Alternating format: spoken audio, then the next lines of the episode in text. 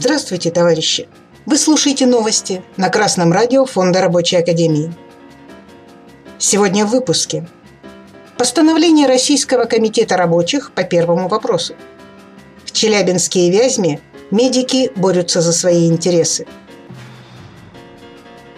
6-7 ноября 2021 года в Нижнем Новгороде прошло очередное заседание Российского комитета рабочих. Рабочие коллективы по всей стране отправили на комитет самых сознательных рабочих из своих рядов. РКР вынес постановление под заголовком «Борьба за прогрессивный коллективный договор».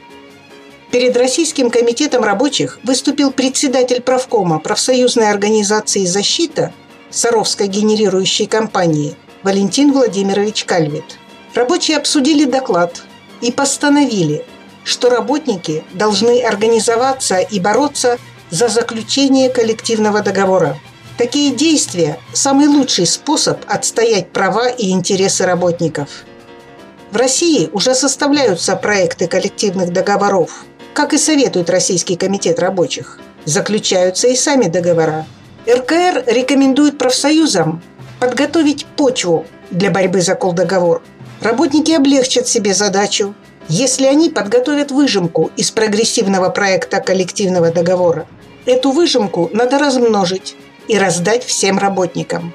После этого можно обсуждать проект в коллективе. Практически всегда в такой ситуации капиталисты наносят ответный удар. Они начинают распространять ложь и клевету в отношении работников. К этому нужно быть готовым. Нужно сплотиться и не поддаваться на ложь и провокации. Все члены профсоюза должны следить за тем, чтобы соблюдались законы, связанные с ведением коллективных переговоров. Это статьи 36-39 Трудового кодекса Российской Федерации. Например, представители работников, которые участвуют в переговорах, должны быть освобождены от работы с сохранением среднего заработка. Переговоры, скорее всего, завершатся коллективным трудовым спором.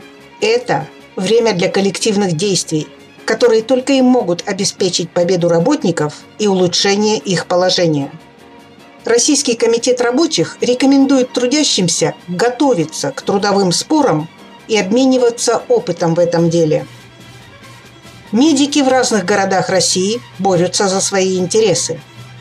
Страница ВКонтакте «Пусть говорят Вязьма» сообщает, что 8 ноября 33 сотрудника отделения скорой медицинской помощи областного государственного бюджетного учреждения здравоохранения «Гагаринская ЦРБ» зарегистрировали коллективное обращение. Таким образом, они поддержали и присоединились к сотрудникам Вяземской ЦРБ, которые предупредили об итальянской забастовке.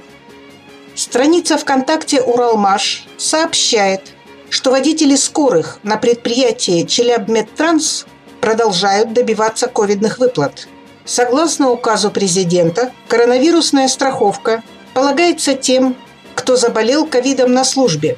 Челябмедтранс утверждает, что факт заражения на работе доказать невозможно.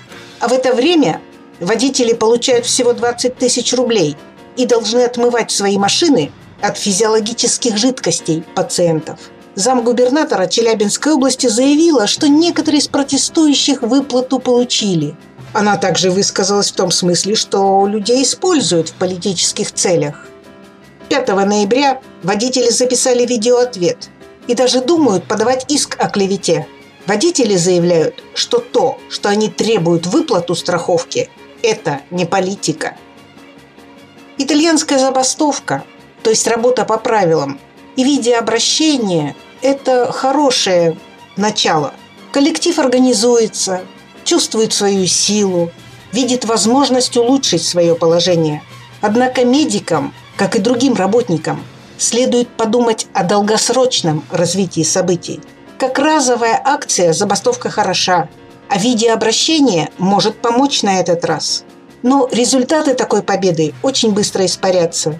Вместо этого трудящимся надо прислушаться к советам Российского комитета рабочих и начинать планомерную работу по заключению коллективного договора.